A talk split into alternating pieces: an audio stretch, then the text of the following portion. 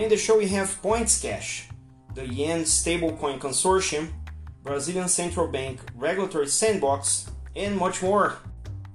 I'm your host Mauricio Magaldi, and this is Block Drops, your weekly digest on blockchain for business. These news are not a form of endorsement, sponsorship, or encouragement for consumption and are meant for educational purposes only. Loyalty or rewards uh, programs is a huge market globally uh, with around 75 billion uh, annual spend on managing the customer loyalty programs across the world. And in the United States alone, every American has an average 14 loyalty program subscriptions.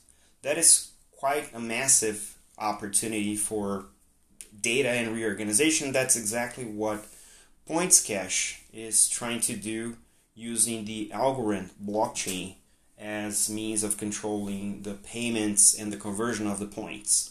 The idea of Points Cash is that if you're a loyalty program, you can partner with Points Cash and then unload the liability of the points that you carry on your balance sheet onto the platform, convert that into stable coins, and then your users can consume those points in your ecosystem or in any ecosystem that's partnering with Points Cash, which makes your points not only more valuable but also more liquid. So the idea is that working with Points Cash will give customers more use out of their loyalty points and companies less burden on the balance sheet.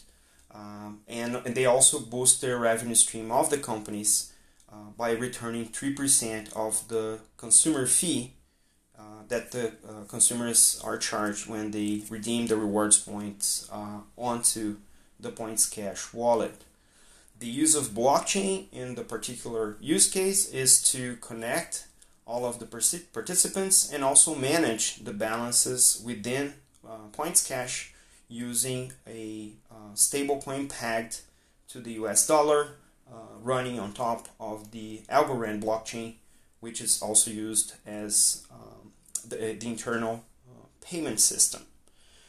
The loyalty uh, reward uh, use case was one that we brought early on in the podcast, and it's incredible to see how it has evolved with not only the technology evolving but also the use cases. Uh, we didn't have uh, the stable coins as present as we have now, and we didn't have all sorts of other sophistication that we see now with DeFi. So I'm assuming that once this is converted onto the blockchain as a stable coin, it could also be used for staking into other uh, DeFi protocols running on top of Algorand or other blockchains that you can bridge from Algorand and then do that on a uh, more uh, beneficial way for the user. Imagine you have a bunch of points tied up into programs, you can just bring them into Points Cash, convert that into stablecoin, then stake uh, that as a pair with other crypto assets in a DeFi protocol to earn the stable coin and the other uh, currency on top of that as uh, as yield or providing liquidity to the market. So pretty interesting use case. Let's see how this gets combined and the composability of blockchain will only help help to expand the possibilities. In a very relevant announcement this week, a consortium of around 70 Japanese companies, including not only financial institutions but also big major service companies uh, combined forces to launch to try and launch a yen based uh, digital currency during uh, 2022 it's a stable coin by the name of DCJPY JPY is the international uh, ISO code for the Japanese yen and uh, DC is for digital currency. So this is going to be uh, pegged to the bank deposit, the participants' uh, bank's uh, deposits, and will run on a common platform across all the participants in order to expedite uh, funds uh, transfers, so large amounts, and also to, to do settlement among the companies that are in the consortium. This consortium, this project, is uh, led by DeCurret, the exchange or DeCurret, uh, the cryptocurrency exchange, and includes banks such as the Mitsubishi UFJ Financial Group, Mizuho Financial Group, and Sumitomo Mitsui Financial Group. These are the financials, one of the largest, three of the largest financial services groups uh, in Japan. And also includes non-financial companies such as the uh, Japan Post uh, Company, Nippon Telegraph and Telephone Corp, East Japan Rail Company, and Kansai Electric Power Company Inc.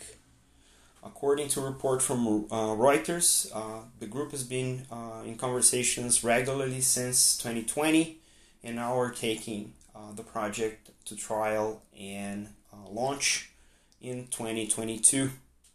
Um, the Bank of Japan has um, enabled, uh, with a series of regulations, the pursuit of a Japanese digital currency they are uh, working on a CBDC, the central bank digital currency, focusing mostly in providing uh, seamless payment channels between uh, the digital yen and electronic payment services, which is similar to what in Brazil uh, we do with Pix, which doesn't require blockchain. So Japan is using that CBDC for the retail use case uh, on instant payments.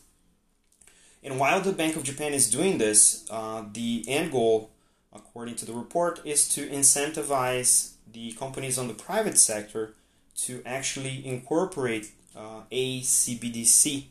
So, with the tests that start in March of next year, we'll see how these companies will perform, which use cases will emerge, and if the use cases are only going to be restricted to instant payments or if they're going to be uh, tackling more sophisticated use cases such as DeFi or other uh, financial structures or instruments that we see in the crypto space.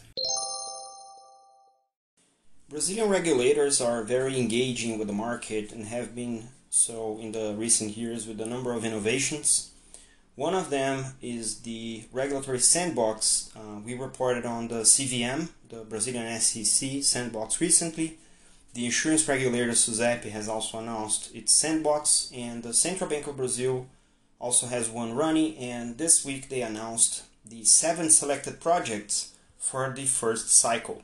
In no particular order, um, JP Morgan, uh, uh, the JP Morgan project was selected. This is a JPM coin project uh, based on the JPM coin, and it's a solution that will integrate the effects, multi-currency effects, uh, payments across the regulated uh, institutions to allow the uh, instantaneous reserve exchange uh, of multi-currencies across these institutions. Itaú Card announced a combination of PIX with credit products. OTC Exchange, or Bolsa OTC in Portuguese, announced a platform for issuance and secondary trade of fixed income uh, bonds. The uh, INCO announced a platform that will focus on the investment on real estate market with a return in fixed income based on the secondary market of uh, credit, uh, bank credit notes. Mercado Pago announced a network of physical locations that will offer uh, on ramp and off ramp of uh, of cash uh, resources.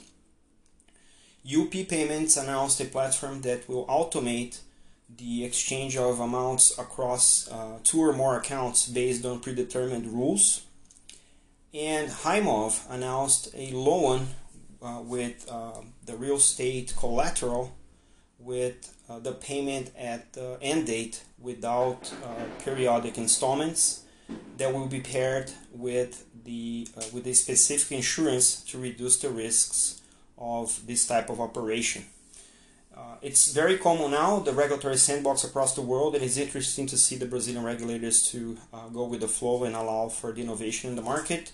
For those of you who don't know what a regulatory sandbox is, is a, a regime uh, determined by the regulators which allow the companies that are regulated by those regulators to actually perform unprecedented business cases or use cases under the guise and guide of the regulators so that innovation can be more easily propelled with reduced uh, regulatory demands so the innovation can blossom. So this has been uh, a great practice across the globe and we're happy to see that the Brazilian regulators are also embarking on this with such interesting projects.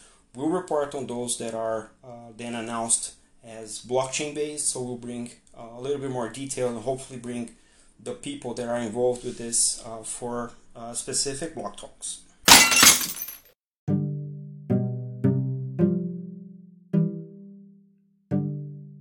And because the week was packed full of news, here's more.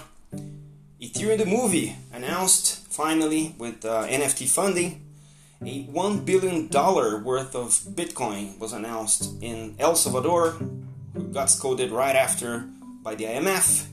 Mercado Livre in Brazil announced the uh, exchange of Bitcoins using their app. ODB, Odell Beckham Jr., announced that he's getting his salary in Bitcoin and sharing $1 million in Bitcoin with his fans the Sandbox announced the Alpha Metaverse launch now in November. Seoul, the uh, capital of South Korea, announced that they're adding a version of itself in the metaverse. Roblox announced an NFT partnership and also a Nike area of the metaverse. Amaza, the uh, low revenue stream uh, fintech, announced a partnership with uh, game producer Planetarium. Niantic raised $300 million for implementation of the real world metaverse. Illuvium, another metaverse, announced that a guild that plays within the game raised $2 million for, uh, for, for gaming within the game. So we'll see how that performs. Um, Audius announced that they're embedding Solana NFTs in social media Vogue announced a series of NFTs. Grayscale reported that Metaverse is a 1 trillion market opportunity. Uh, and NFT was announced by Collins Dictionary as the word of the year. Ojuno Payrolls, the fintech, announced that they're paying into the ENS.ETH address directly. Australia Retirement Fund REST announced they're going with crypto, they're going with Bitcoin. JP Morgan announced that they're hiring engineers for tokenization of collateral on blockchain. The um, EU announced a new payment framework, regulatory framework that includes crypto. And Fed, the OCC, and the FDIC in the United States announced a crypto assets roadmap, a, a junction of uh, regulatory agencies, which is critical for that market. And in Pernambuco, Brazil, um, they announced that they are including blockchain in the education plan.